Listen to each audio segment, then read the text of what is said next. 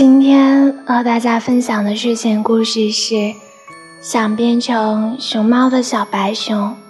小白熊为了跟小熊猫做朋友，就用颜料把自己的手脚、耳朵都涂黑了，还画了一个大大的黑眼圈，伪装自己是熊猫，鼓起勇气去认识了小熊猫。